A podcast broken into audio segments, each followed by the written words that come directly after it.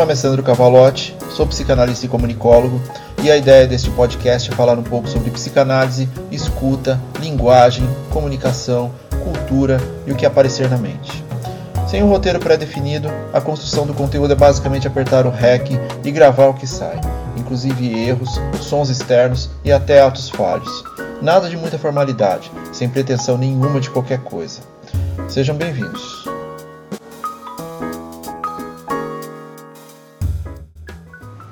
Episódio 58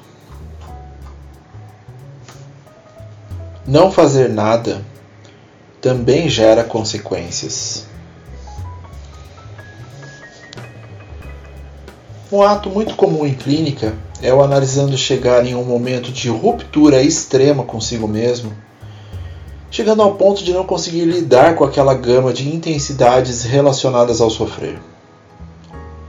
Há pressa na resolução dessa angústia, de voltar a um estádio de não sentir, de resolução imediata porque o indivíduo já não aguenta mais sentir o que está sentindo, não apenas no aspecto psicológico e emocional, mas a somatização já começa a se apresentar na forma de ansiedade, sudorese, dores de cabeça, respiração ofegante, entre outros.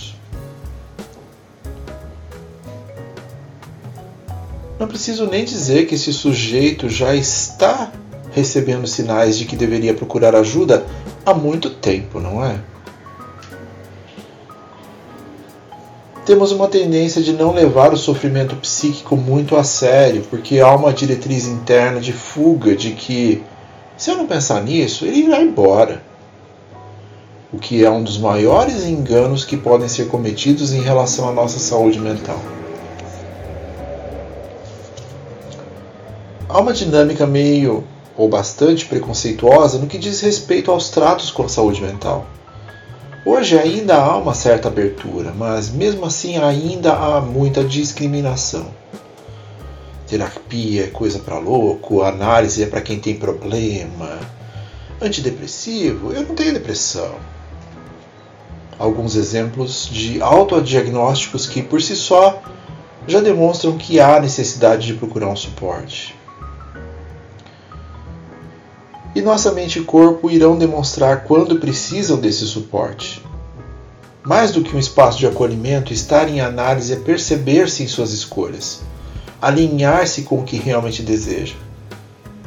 Mensurar se a vida precisa de mudança, se nossos relacionamentos pessoais e familiares estão funcionais, se as responsabilidades estão sendo atendidas, inclusive por nós mesmos, se estamos no caminho certo e geralmente essas perguntas perpassam nossas vidas em algum momento. Não ouvi-las é um erro tremendo. Freud tem algumas frases muito interessantes sobre isso. Uma delas é: quando a dor de não estar vivendo for maior que o medo da mudança, a pessoa muda que ele quer dizer é que muitas vezes temos que nos sentir totalmente privados de nosso viver para sentir a necessidade de mudança. E essa dor aí que ele mencionou, ela dói realmente. Ela dói no corpo, ela dói no peito, ela dói na garganta, na cabeça, ela dói na alma, seja lá o que for. O fato aqui é que temos uma tendência humana inata de, na maioria das vezes, só lidar com um problema quando chegar ao limiar de talvez não ter mais solução. É uma marginalidade mental que pode estar relacionada a uma pulsão de morte. Um vamos ver até onde eu aguento, mesmo que de forma não perceptível. E nos tornamos reféns cada vez mais dele mesmo de nosso inconsciente. E quem seria esse cara? Você vai encontrar algumas ou várias definições de vários autores, mas vamos nos manter ao tópico premente por aqui. De uma forma bem simplificada, é parte de nossa mente que fica submersa, inacessível na maior parte do tempo, para onde jogamos tudo o que não queremos pensar ou que não seja mais útil naquele momento de nossas vidas. desejos, memórias, sensações, sofrimentos, traumas. Reprimimos tudo isso para lá, jogamos de nossa consciência para esse espaço onírico, como se fosse um grande repositório do que não queremos lidar durante a nossa vida. Só que esses conteúdos pedem passagem exatamente porque não lidamos com eles. E dependendo do momento psíquico de cada um, eles vão se apresentar de diversas formas, seja por pequenas piadas, nos nossos sonhos, sejam por erros na fala, sejam por tiques corporais, sejam por somatizações, dores físicas mesmo. Também por sensações de não pertencimento, dúvidas sobre quem se é, falta de estruturas relacionais com amigos e até família, descontroles dos momentos de tristeza, exageros na busca de prazer, qualquer tipo de prazer, do sexo aos alimentos. Em níveis mais avançados, há mudanças na pressão corporal, falta extrema de concentração, comportamento antissocial, violência com outros e consigo mesmo. Já tive uma analisanda que chegou até mim literalmente travada fisicamente não conseguia mexer partes do corpo. E só melhorou após se abrir sobre o que estava incomodando. Sandro, eu preciso falar. Eu sei que eu tentei várias sessões, mas dessa vez eu não aguento mais. Eu vou falar. E ela só melhorou depois de colocar aquilo para fora, de se escutar naquela dor, de acolher o seu próprio sofrimento. Todos nós temos problemas. Não há um só ser humano na face da Terra que não tenha problemas. Esqueça o que é mostrado nas redes sociais. Todos temos em nossa vivência alguns pontos que precisam de revisão de tempos em tempos.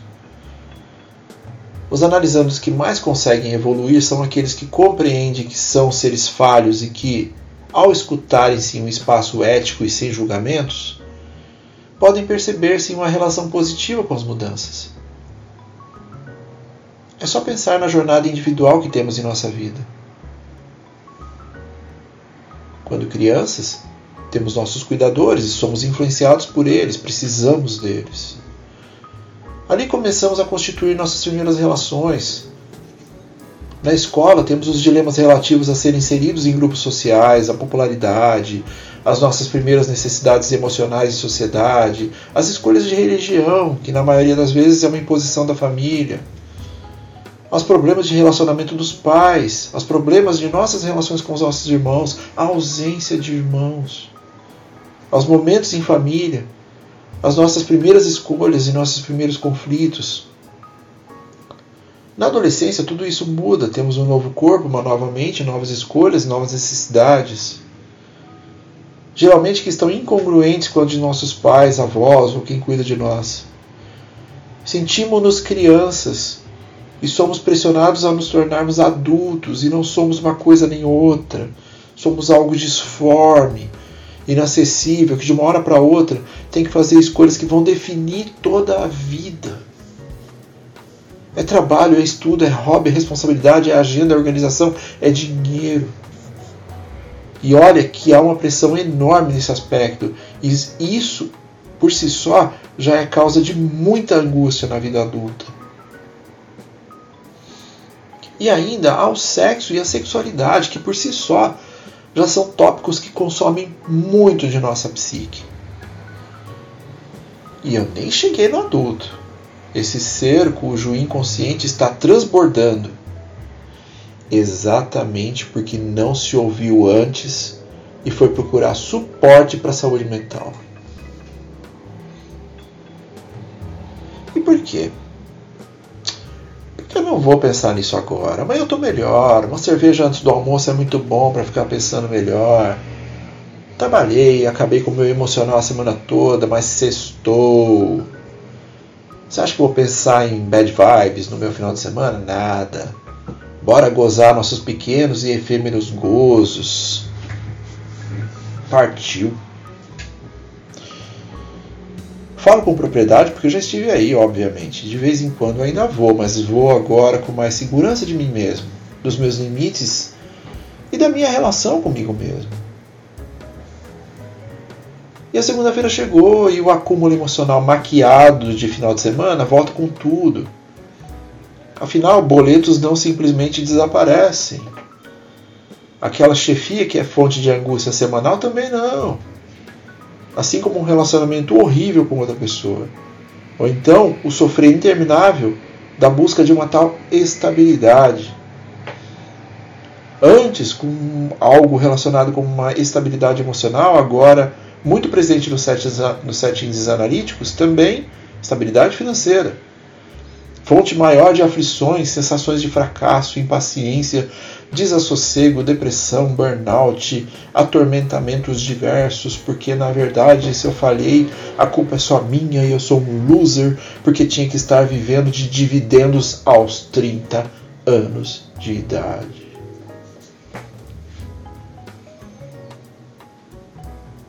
Dê para ter uma ideia de que o que não é resolvido acumula?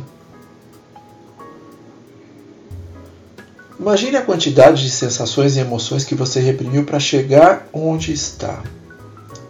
Você é o mesmo de 20 anos atrás? Você é o mesmo de 10 anos atrás? De 5 anos atrás? De 2 anos atrás? De 1 ano atrás? Ontem, você é o mesmo de ontem? Somos seres que requerem experiências. E experimentar pode ser bom, pode ser neutro, pode ser ruim. Qualquer uma dessas opções é boa para nós. Tem um ganho. Se é boa, legal, descobrimos muito sobre ela, podemos repeti-la caso queiramos. Se é neutra, é, beleza, foi uma experiência, não precisa repetir. E se for ruim, fica marcada e evitaremos nos colocar naquela situação novamente. Se dar a oportunidade de experienciar, é ganho de uma forma ou de outra.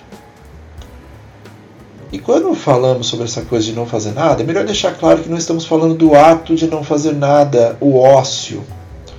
Extremamente importante, que falaremos em breve dele por aqui. Estamos falando sobre os avisos que recebemos de nossa condição psíquica e física e ficamos evitando o confronto com esse sentimento. É algo parecido com a, na relação com a saúde de uma forma geral. Muitas pessoas só vão ao médico em último caso, muitas vezes só quando não tem mais o que fazer. A prevenção deveria ser parte do que somos, mas infelizmente não é. Se prevenir ajuda você com seu sofrimento, ajuda na manutenção do seu bem-estar e, pasmem, até faz com que você economize dinheiro e não dependa de medicações em momentos posteriores, muitas vezes pelo resto da vida. Remédios caros. Eu sei, não dá para entrar na seara de condições socioeconômicas relacionadas a isso, não nesse episódio. Eu sei, há outras condições e tudo mais. Eu estou lá no atendimento social também. Então, vamos focar. Mas estamos falando de você se ouvir um pouco quando precisa de suporte, não balançar a cabeça achando que não é com você. O que seria hilário, já que ninguém mais está ouvindo fazendo a egípcia para sua própria psique, dizendo: Ei, sabe aquela sensação ruim que você está sentindo? Então ela pode escalar, ficar muito maior. Talvez seja a hora de buscar um profissional de saúde mental para poder, pelo menos, falar um pouco sobre essa sensação. Mesmo que você não tenha ideia do que seja, não, não tenha nem palavras para isso. Por quê? Porque você foi constituído por informações demais, opiniões demais, expectativas demais e talvez, só talvez, você possa tentar refletir um pouco sobre o que realmente quer dentro das condições atuais. Lidar com as consequências do que quer evitar. Porque no final, haverá consequências também se você não fizer nada. Só que elas serão mais duras e, possivelmente, mais traumáticas. E podem ressoar por todos os próximos dias que virão. Então, por que não se ouvir agora? Talvez esse pequeno movimento já tire você dessa imobilidade. Causar um movimento só precisa de um primeiro passo. Um passo à frente e você já não está no mesmo lugar. E hoje não poderia ser diferente. Acompanhadíssimo do sempre maravilhoso Chico Sainz. um abraço, Fique bem.